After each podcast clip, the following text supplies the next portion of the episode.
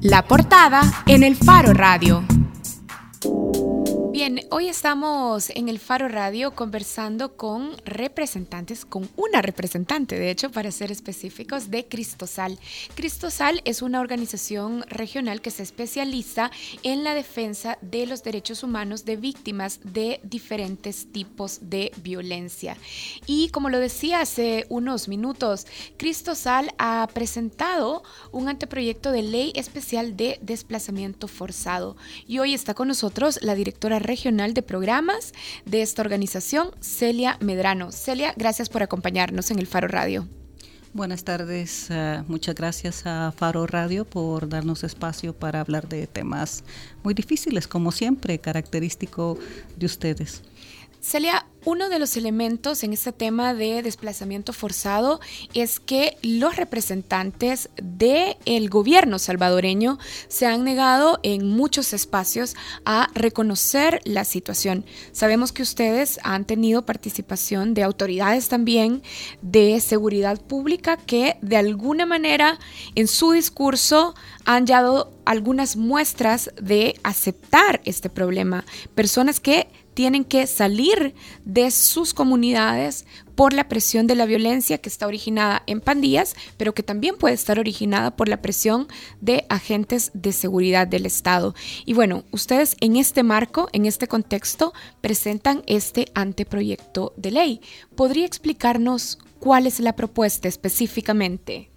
La propuesta surge principalmente de la sentencia 411-17 de la Corte Suprema de Justicia, un poco antes de que terminara el periodo de gestión de la Sala de lo Constitucional, de cuatro de los magistrados de la Sala de lo Constitucional, emitieron una sentencia de uno de los seis casos que Cristosal presentó en representación de las víctimas sobre desplazamiento forzado por violencia. ¿De qué caso específicamente estamos hablando?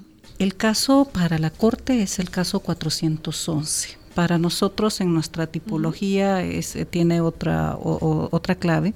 Sin embargo, es un caso que ya hemos hecho referencia de una familia de 32 personas que tuvieron que desplazarse de una zona a otra zona, a otra zona, y por la condición de vulnerabilidad agravada por la situación de desplazamiento en la que se encontraban, la familia terminó vinculada eh, en un escenario protagonizada por actores estatales y murió un miembro de esta familia.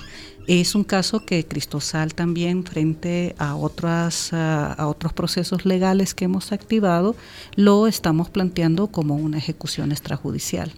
Sí, de hecho este es un caso, eh, nosotros publicamos una nota justo un día después de la, de la, de la sentencia de inconstitucionalidad.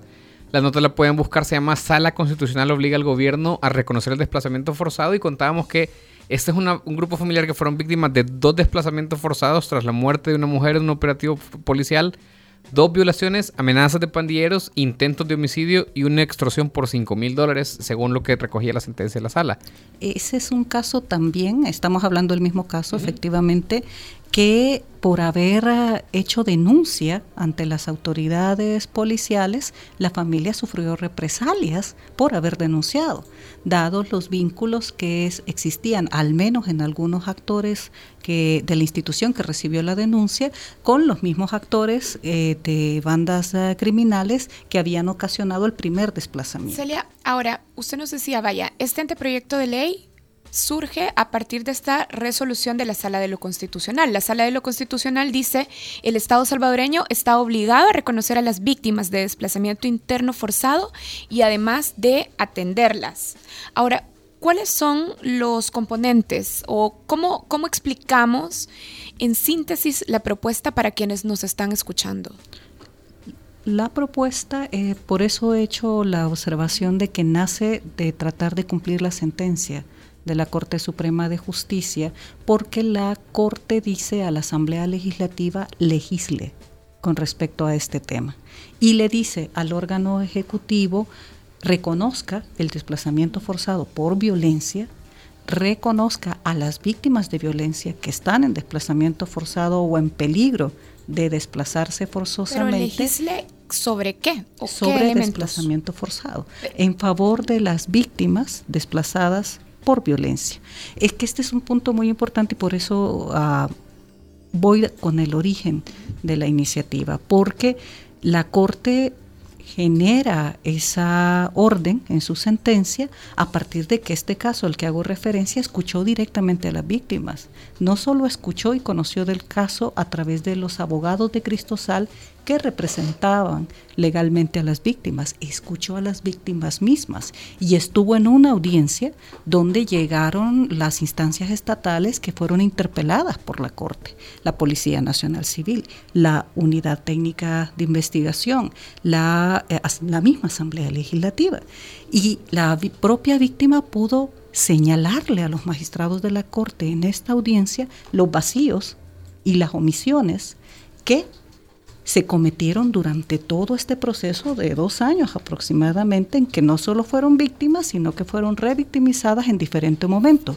Y ahora voy al tema de la ley en específico. porque cuando nos dice, vaya, legisle, Asamblea Legislativa, pero legisle sobre qué áreas, para ofrecer mecanismos de protección, para reformar tales figuras en tales instituciones, de manera que se pueda atender a los casos de, de desplazamiento forzado de tal manera. La Corte tuvo la oportunidad de ver los vacíos. El principio de los amparos, de los seis amparos que presentó Cristosal en representación de seis casos diferentes, eh, fue una figura que la Corte la logró comprender, que es la figura de omisión. Cuando usted presenta un recurso de amparo, tiene que especificar qué derechos constitucionales están siendo violentados y a qué instancia, frente a cuál instancia usted está solicitando el amparo.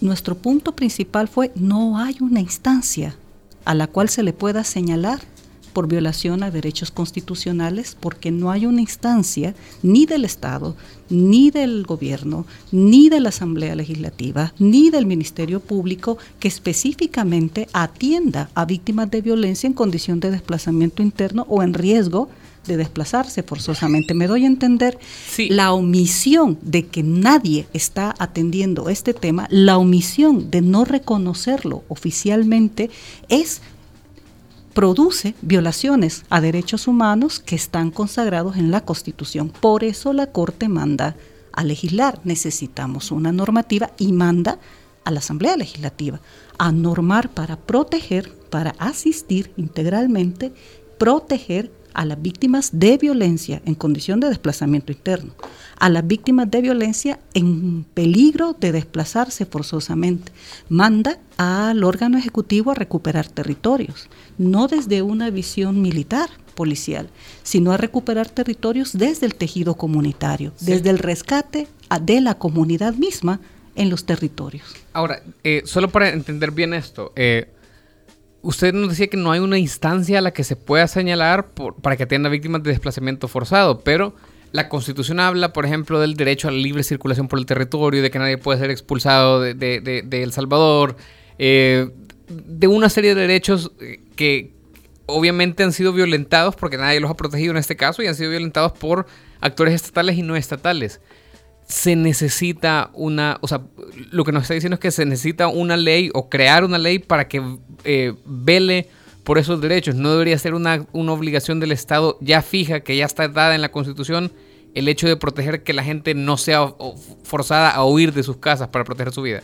Pudimos demostrar con los seis casos presentados a la Corte de que no hay una instancia pensada desde las víctimas para proteger a las víctimas. Lo que hay es una ley de protección a víctimas y testigos que confunde víctimas con testigos criteriados, que plantea la existencia de la víctima únicamente cuando entra un proceso penal bajo condiciones de procesos judiciales que son revictimizantes, que no entiende la figura de una víctima que tiene miedo a denunciar y que no está pensada en la articulación de instancias estatales. Bastaría la ley o las legislaciones o los mandatos de las diferentes instancias del Estado para ser capaces de atender a víctimas de violencia desplazadas. Ahora, lo que pasa es que no lo hay. Al no tener un reconocimiento oficial, no hay mandato específico con instancias que sean capaces de integrarse para dar respuesta a una problemática que probablemente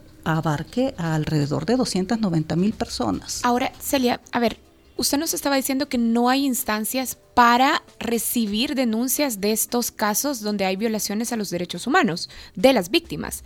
Pero, a ver, resulta que parece que sí tenemos una serie de instituciones. Por ejemplo, a nivel del Ejecutivo tenemos la Dirección de Atención a Víctimas, que funciona desde el 2011.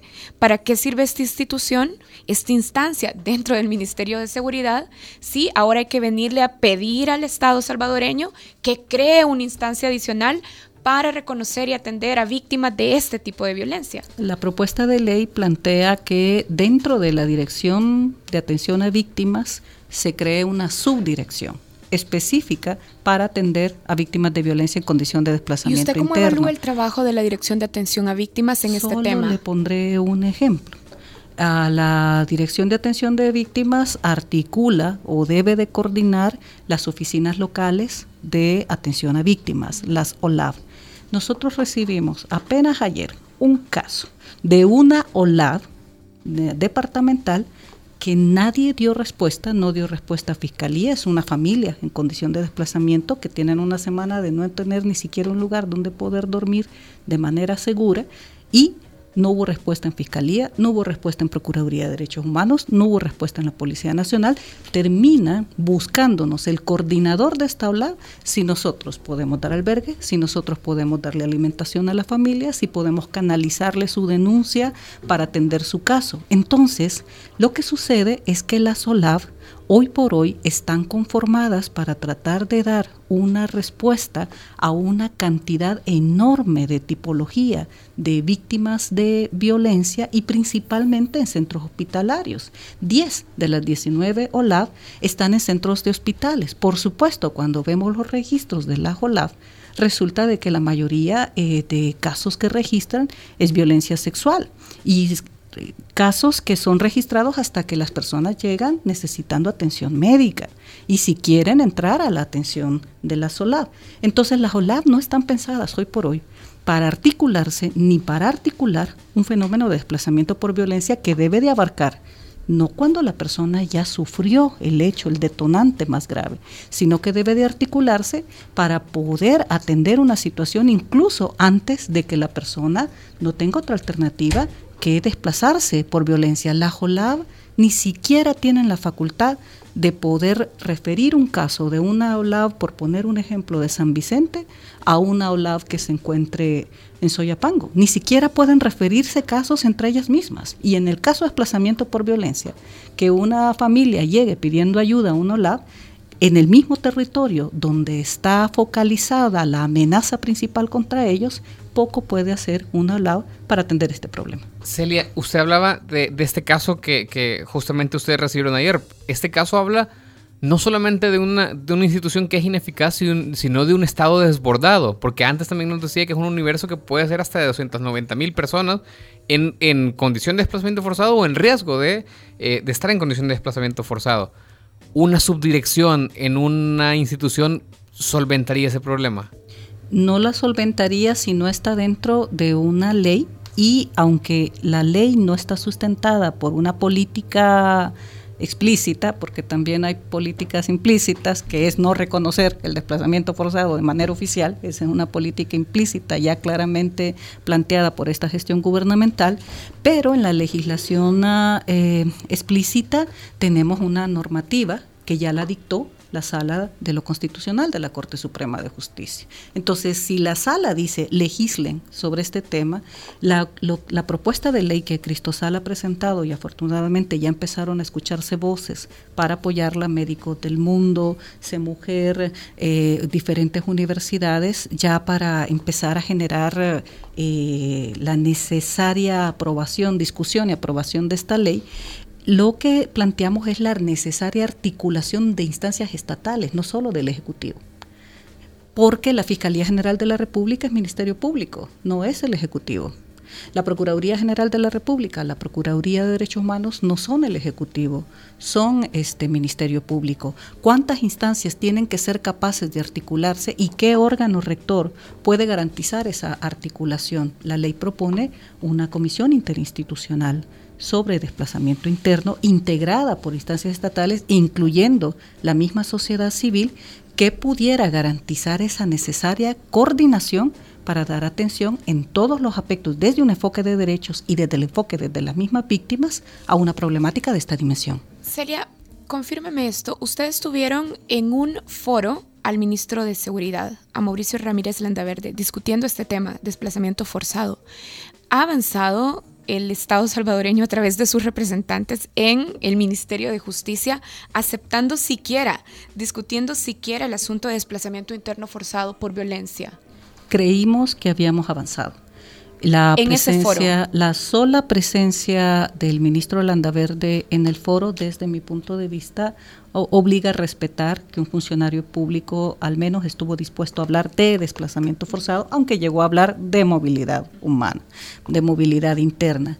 Sin embargo, ah, después de la sentencia, escuchamos voces del mismo Ministerio de Justicia que empezaron a decir, oh, de acuerdo, eh, tenemos una sentencia ahora, vamos a empezar a hablar de desplazamiento interno. Pero las puertas que hemos tocado para que quede en un convenio, en algún tipo de carta de entendimiento de que se va a trabajar conjuntamente con organizaciones de sociedad civil, el desplazamiento por violencia no ha caminado desde que se dio la sentencia hace dos meses ya. Entonces, Hemos escuchado a algunos funcionarios de alto nivel decirnos estamos dispuestos a acatar la sentencia de la Corte y hablar ya del reconocimiento de desplazamiento interno, pero en la práctica la hoja de ruta planteada desde el gobierno, una propuesta de ley de atención a víctimas desde el gobierno discutiéndose, hemos participado en las mesas que han hablado de esta propuesta de ley, hemos hecho los señalamientos que ahorita puedo decir. Uno de ellos es de que es una ley que abarca a un, todo un universo de víctimas que la hace inviable y la necesidad de legislar específicamente para atender a desplazados internos por violencia. Participamos en esos espacios, pero hasta ahora, fuera de ciertas conversaciones con algunas organizaciones relacionadas a la temática, no ha habido un paso que demuestre realmente de que hay voluntad política de abordar este tema y de reconocerlo oficialmente. Vaya, pero eh, detengámonos un poco en eso. queremos hablar un poquito de la, Procuraduría de Derechos Humanos más adelante, pero en, esto nos podemos detener. Tenemos una sentencia de sala constitucional que dice que hay eh, desplazamiento forzado y que obliga o que manda al gobierno a reconocerlo. El propio eh, Ejecutivo ha, ha, hecho una encuesta, un censo de lo que ellos conocen como movilidad humana interna, en el cual ya reconocen que es un problema bastante significativo, aun cuando no coincida con las cifras de otras organizaciones como Cristosal o como la UCA. Pero hay un estudio. Tenemos al ministro de Seguridad que fue al foro de ustedes a hablar de...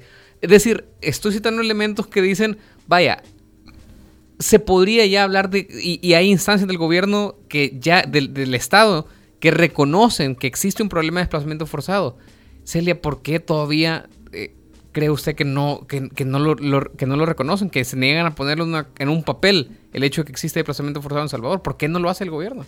En primer lugar, el estudio que presentó el gobierno, ya lo mencionó usted, no es un estudio sobre desplazamiento interno. Habla de 400 personas detectadas en un periodo de 10 años, eh, movilizadas internamente ah, por violencia, en un estudio que ah, dejó a casi 4.000 personas proyectadas de encuestar, que no las alcanzaron a encuestar porque los encuestadores no pudieron llegar a las zonas por cuestiones de seguridad. Y también eh, cómo es posible, lo platicamos en una conversación anterior con ustedes, que Cristo Sala haya atendido en el 2017 701 personas y el gobierno afirme que en 10 años, del 2000 al 2016, solo encontró a 400 personas desplazadas, perdón, movilizadas internamente mm. por violencia. El problema es de responsabilidad. Si yo empiezo a hablar de desplazamiento por violencia, la única diferencia entre un desplazado interno con un refugiado que requiere protección internacional es que el desplazado no ha cruzado una frontera y el refugiado ya la cruzó, pero las características para que le dan a esta persona para las obligaciones del Estado de brindarle protección son las mismas. Son personas en alto nivel de vulnerabilidad que requieren atención y protección. Y en esa lógica, y si yo hablo de movilidad humana, lo dijo el director eh, de, Estadística y Censo cuando presentó este documento. Dijo, si hay una, si un familiar eh, se separa de su señora y se mueve a otra zona, ese ya es un desplazado, ya es una movilidad interna. Diluyes el fenómeno, casi lo caricaturizas eh, y lo disminuyes y eso constituye, lo hemos dicho varias veces, en una grave violación a derechos humanos, porque cuando invisibilizas, cuando no reconoces, no estás tomando decisiones en función de, en primer lugar, registrar adecuadamente el fenómeno. En segundo lugar, de diagnosticarlo, por supuesto. Yo digo que ya hice un estudio y digo que solo encontré 400 personas. Y si organizaciones como Cristosal hablan de 700, es porque, nos lo dijo el ministro en este foro, porque probablemente duplicamos eh, información de otras instituciones. Celia, pero, usted que ve, para, para cerrar eso y hablar también un poco del trabajo de otras instituciones como la Procuraduría para la Defensa de los Derechos Humanos, pero usted que ve tras esta actitud del Estado salvadoreño, del Ejecutivo particularmente, negligencia, falta de recursos o capacidades institucionales o un simple cálculo político. Ahorita estamos aprendiéndolo más en el escenario legislativo. La propuesta de ley ha llegado en un momento que solo faltan cuatro meses para que los seis meses dados por la Corte Suprema de Justicia para legislar sobre este tema se cumplan, llega en un momento de campaña política. Y la falta de voluntad, a mi juicio, se puede explicar por una interpretación equivocada a nivel gubernamental en dos sentidos. Uno, pensar y asegurar que el desplazamiento forzado solo puede darse frente a un fenómeno de conflictividad armada, eh, armada o una guerra. Eh, o por un fenómeno natural como un terremoto o cambio climático. Hemos insistido en muchas ocasiones que lo que está sucediendo en El Salvador es eh, desplazamiento interno forzado por violencia generalizada.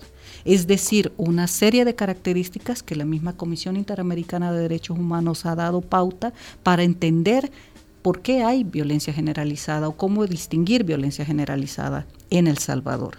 Eso equivocadamente muchos voceros gubernamentales, muchos funcionarios gubernamentales interpretan de que si se reconoce desplazamiento forzado por violencia generalizada, se reconoce que no ha habido efectividad en materia de seguridad pública y por lo tanto voy a reconocer que no he sido capaz de darle protección a las personas.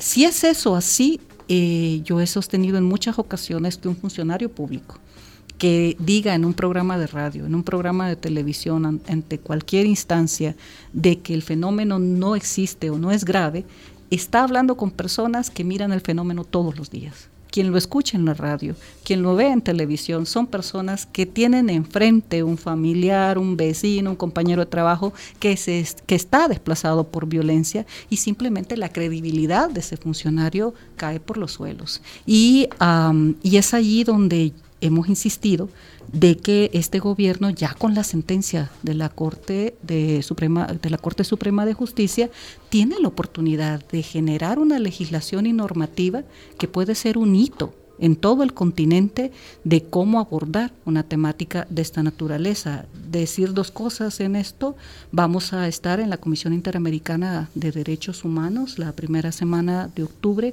Cristosal por El Salvador, Casa Alianza por Honduras y la Asociación POPNO por Guatemala, eh, presentando un informe ante la Comisión Interamericana sobre la situación de vulnerabilidad y riesgo de niños y niñas y adolescentes en condición de desplazamiento forzado por violencia y allí nuevamente vamos a insistir en que debe de haber una legislación específica en esta materia.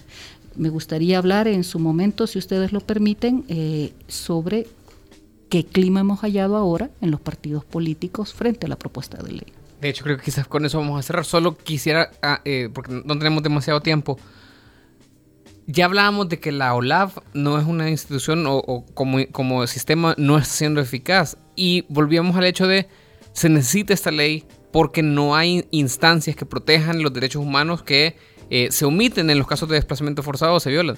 ¿Qué está haciendo la Procuraduría de Derechos Humanos? ¿No debería ser esta la instancia llamada por constitución, por ordenamiento jurídico, a atender a las víctimas de desplazamiento forzado? La Procuraduría para la Defensa de los Derechos Humanos por mandato está obligada a verificar si las instancias del Estado están respondiendo al mandato de protección a, las víctimas. Ah, ya hay dos informes eh, por parte de la PDH, hemos apoyado en los dos informes en diferentes momentos con el registro técnico de, de los casos y tanto en el mandato anterior como en el actual ha habido por parte de la oficina de Obusman un posicionamiento muy claro de que, de que debe reconocerse oficialmente el desplazamiento forzado por violencia.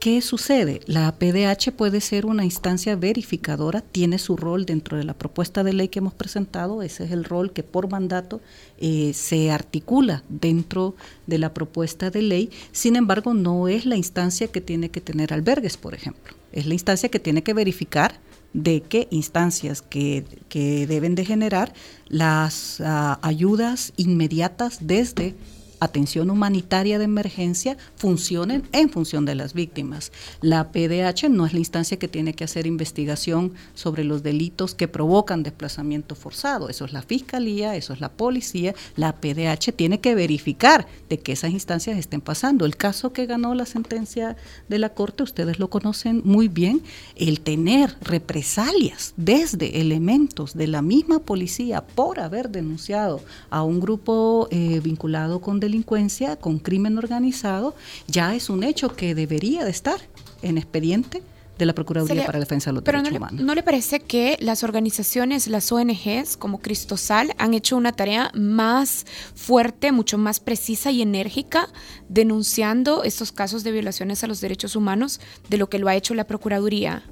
Creemos de que son las mismas instancias estatales. Hay un elemento que tengo que señalar la mitad de las personas que Cristosal atiende aproximadamente, que ha registrado y atendido, no han denunciado. Tienen miedo de denunciar por tres factores. Eh, miedo a represalias, desconfianza en cualquier instancia, incluyendo la PDH, pero desconfianza en, policía, en fiscalía, en, en, diferentes instancias.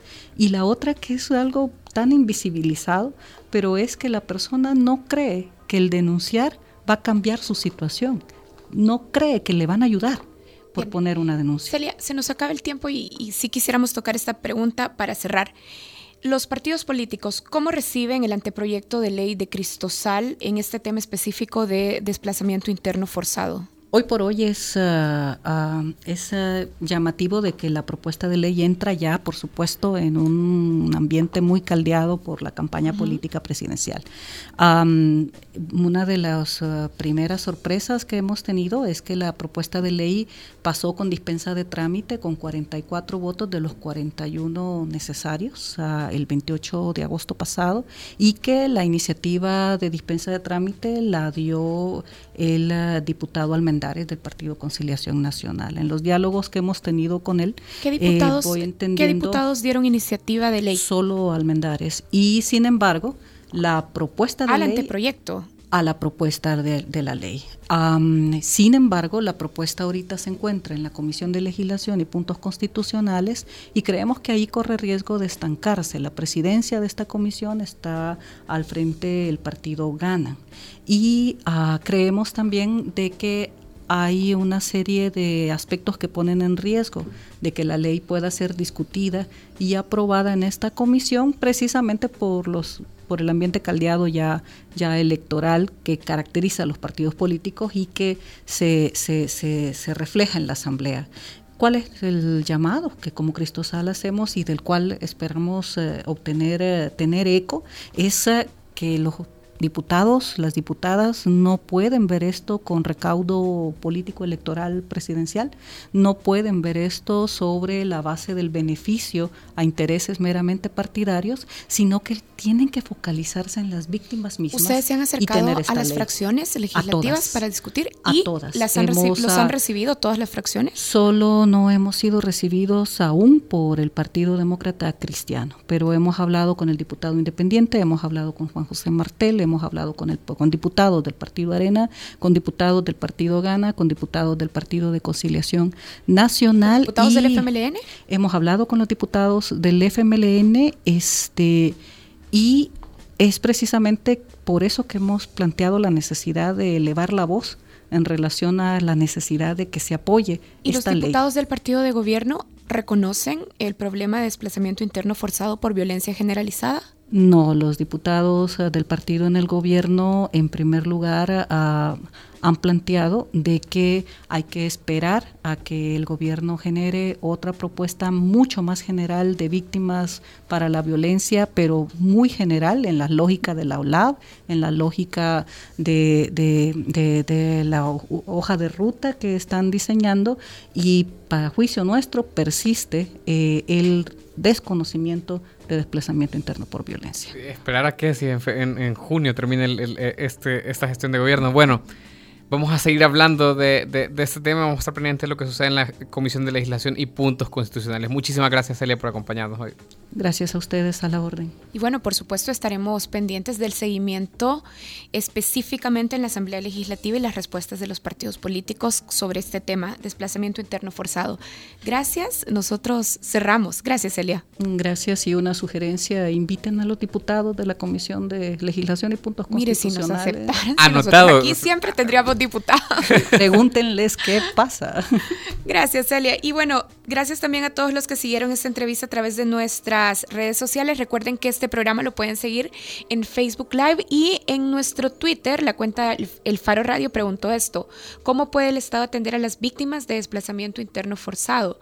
Participaron 92 personas en este sondeo y el 41% de las personas dijeron reconociendo el fenómeno. Y bueno, así hacemos una pausa, ya regresamos.